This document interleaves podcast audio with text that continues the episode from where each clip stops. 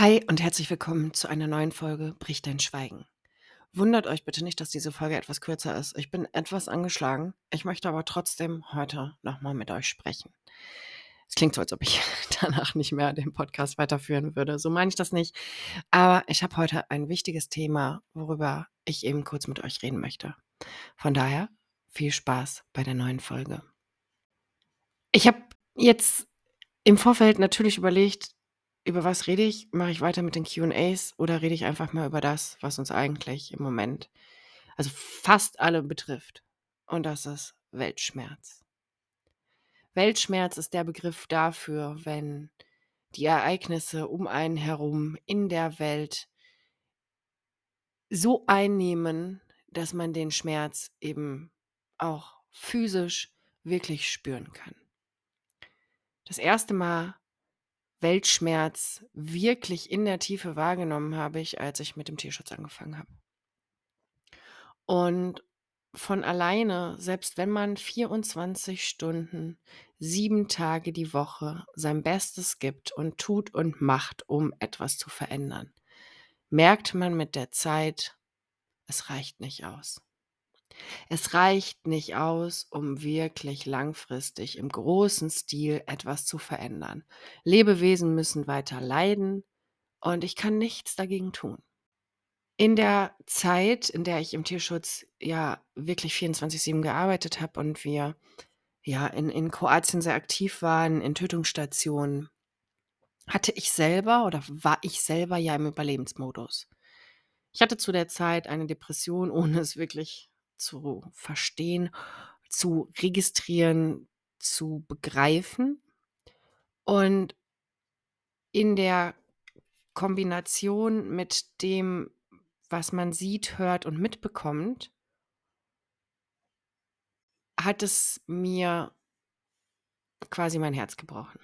Dieser Schmerz, dieses Leid zu sehen und nur im Kleinen etwas tun zu können und nicht von jetzt auf gleich wirklich dieses Elend beenden zu können, hat in mir ja wirklich Schmerzen ausgelöst. Es gab eine Zeit, in der ich sofort hätte jemand mir das Angebot gegeben, gib dein Leben dafür, dass Lebewesen nicht mehr leiden müssen. Ich hätte es sofort getan, ohne mit der Wimper zu zucken. Und das sage ich jetzt nicht, um hier irgendwie in irgendeiner Art und Weise Anerkennung zu bekommen. Nein, weil ich es mir so sehr von Herzen gewünscht habe, so sehr gehofft habe, dass etwas schneller geht, dass Veränderung schneller geht, dass Frieden sein kann für Mensch und Tier, dass ich bereit gewesen wäre, locker mein Leben dafür zu geben. Ich wäre mit Sicherheit auch bereit gewesen, wenn ich durch meinen Tod die Menschheit hätte auslöschen können, dann hätte ich es wahrscheinlich auch getan. Man bekommt mit der Zeit, je mehr, je mehr und je länger man in diesem Weltschmerz drin hängt, Hass. Der Hass, den man sieht in dem, was getan wird, überträgt sich auch auf uns. Und man bekommt Hass auf diese Menschen, die zu Dingen fähig sind, die wir uns nicht mal in unseren schlimmsten Albträumen vorstellen können. Und das nicht als Einzelfall, sondern als Dauerlösung für Mensch und Tier. Dieser Schmerz hat mich zerfressen. Und ich war kurz vorm Aufgeben, ganz oft. Aber wer hätte weitergemacht? Wer oder was hätte weitergemacht? Jetzt, etliche Jahre später, lasst es locker zehn Jahre sein, bin ich seit fünf Jahren nicht mehr die, die ich mal war. Was nicht bedeutet, dass ich keine Empathie mehr habe. Wir Empathen haben das, was nicht nur Narzisstinnen zu wenig haben, sondern vielleicht auch die normale Bevölkerung. Wir haben extrem viel Mitgefühl. Und dieses Mitgefühl und dieses Fühlen von Schmerzen von anderen wirklich in unserem Körper kann uns wirklich das Leben zur Hölle machen. Und so sehen viele, die so empathisch sind, diese Fähigkeit eben nicht nur ja als Superkraft, sondern eben auch als wirkliche Bürde. Man kann das nicht einfach ausschalten. Und ich musste sehr, sehr mühselig. Ich musste es wirklich. Es war an der Zeit, dass ich gelernt habe in meiner Retraumatisierung, in erster Linie erstmal an mich zu denken. Ein bisschen so zu werden wie die Menschen, die ich vorher verachtet habe. Diese ganzen egoistischen, ich kümmere mich nur um mich, ich lebe in meiner schönen Scheinwelt, ich tue nichts für diesen Planeten, für die Menschen, für die Lebewesen auf diesem Planeten. Ich musste ein Stück weit so werden. Denn wenn man in der Kindheit zu viel Empathie lernen musste, dann hat man eben auch verlernt, auf sich zu achten. Und man kommt nicht in dieser Welt zurecht, nicht auf Dauer, nicht für immer, wenn man nicht anfängt und lernt, mehr auf sich zu achten.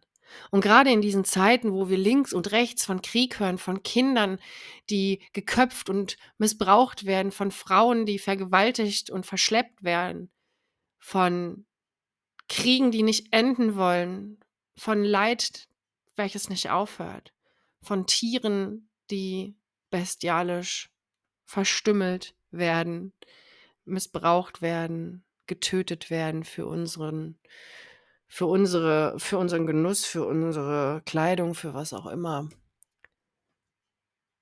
Dann fragt man sich, ja, wie soll ich bei all dem denn weitermachen und die Hoffnung nicht verlieren?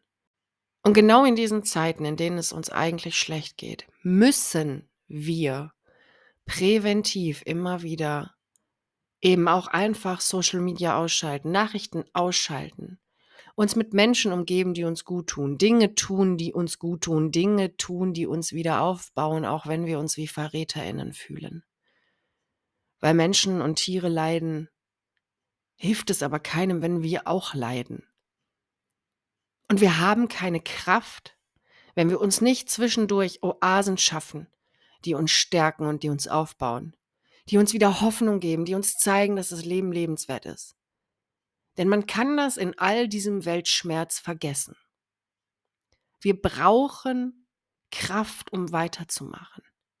Und wenn uns diese Ohnmacht lähmt und wir nicht mehr wissen, wie sollen oder können wir denn überhaupt irgendwie etwas verändern? Wenn man resigniert und den Kopf in den Sand steckt und eigentlich nur noch heulen will und man sich die Decke über den Kopf zieht.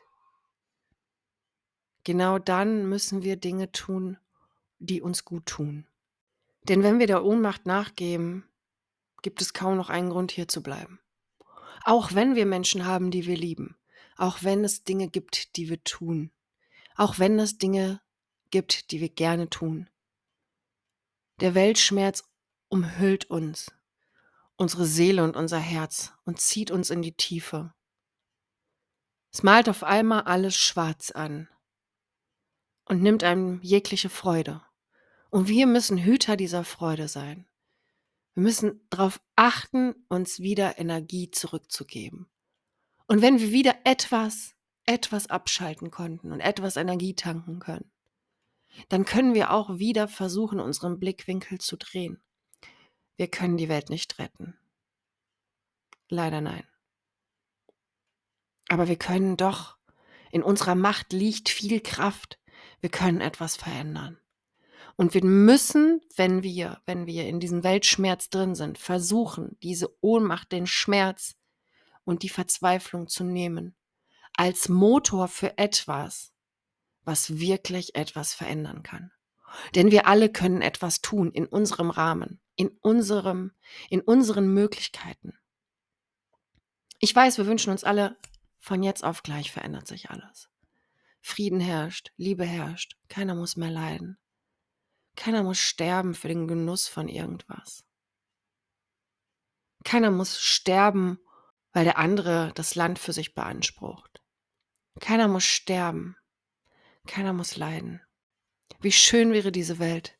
Und wenn wir uns vorstellen, wie eine Welt sein könnte, die wir wollen, dann dürfen wir uns auch überlegen, was können wir tun, damit es vielleicht ansatzweise besser wird.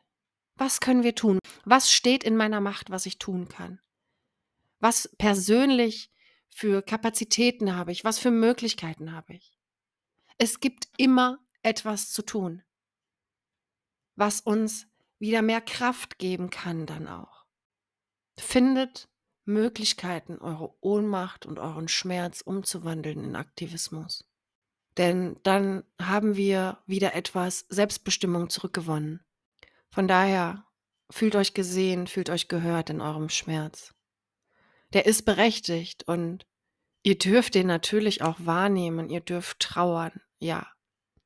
Aber versinkt nicht in diesem Oberthema Weltschmerz. Denn der ist so groß, so allumfassend, so einnehmend, dass er einem wirklich die Sicht auf alles vernebeln kann. Ich glaube aber nicht, dass Hass die Lösung auf Hass ist, sondern nur Liebe die Lösung auf, auf Hass sein kann. Und ich weiß, wie schwer das ist. Gerade wir Überlebenden wissen, wie schwer das ist. Nicht Gleiches mit Gleichem zu vergelten, sondern Frieden immer in oberster, oberster Priorität zu haben. Gerechtigkeit gibt es nicht. Aber wir können Dinge wieder gut machen, die andere kaputt gemacht haben. Warum soll ich denn jetzt von anderen die Wunden heilen, die ich nicht selbst verursacht habe? In irgendeiner Art und Weise sind wir alle auf diesem Planeten in irgendetwas involviert. Nur weil ich nicht in den Krieg ziehe, nur weil ich nicht im Schlachthaus stehe und Tiere ermorde für Geschmack, oder weil ich nicht in einem Panzer sitze und Raketen werfe oder kein Messer in der Hand habe und Menschen töte, heißt es trotzdem nicht, dass ich nicht darin involviert bin. Alles, was auf diesem Planeten passiert, ist im Prinzip ein geschlossener Kreis. Und wir müssen versuchen, uns einzubringen, damit eben Veränderung passieren kann. Umdenken passieren kann. Der erste Schritt beginnt im Kopf. Deswegen lasst euch von dem Weltschmerz nicht in die Tiefe ziehen. Sorgt gut für euch, achtet auf euch, nehmt euch Pausen, nehmt euch Zeit bitte für euch, stärkt euch, sucht Wege, Kraft zu schöpfen, sucht Wege, aktiv zu werden. Sprecht mit Leuten, sprecht mit euren engsten, vertrauten Menschen, sprecht mit Menschen, die sich auskennen, hört zu, lernt und achtet bitte auf euch. Manchmal reicht es schon, wenn man weiß, dass andere ähnlich fühlen. Und auch da ist Social Media gut, um einfach zu sehen, man ist niemals mit seinem Problem alleine. Es gibt immer auf der Welt irgendeine andere Person, die das gleiche Problem hat, die den gleichen Schmerz gerade fühlt. Und zu wissen, dass man damit nicht alleine ist, kann manchmal auch schon helfen.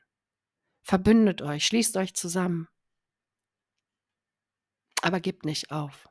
In Zeiten, in denen es nicht nur draußen früher dunkel wird, sondern die Herzen auch dunkler und kälter werden. Nehmt euch nicht ein Beispiel an denen, die hassen. Entscheidet euch nicht für eine Seite. Entscheidet euch für die Seite des Friedens, für die Seite der Liebe und nicht für den Hass. Meine fünf Cent zum Thema Weltschmerz. Schreibt mir gern. Was schmerzt euch im Moment? Wie haltet ihr es aus, nicht daran kaputt zu gehen? Und was tut ihr, damit es euch besser geht? Ihr seid damit nicht alleine. Achtet bitte gut auf euch. Wir hören uns in zwei Wochen wieder. Ich glaube, dann ist es schon die 50. Folge, wenn mich nicht alles täuscht. Und dann bin ich in voller Länge wieder da. Alles Liebe, eure Vera.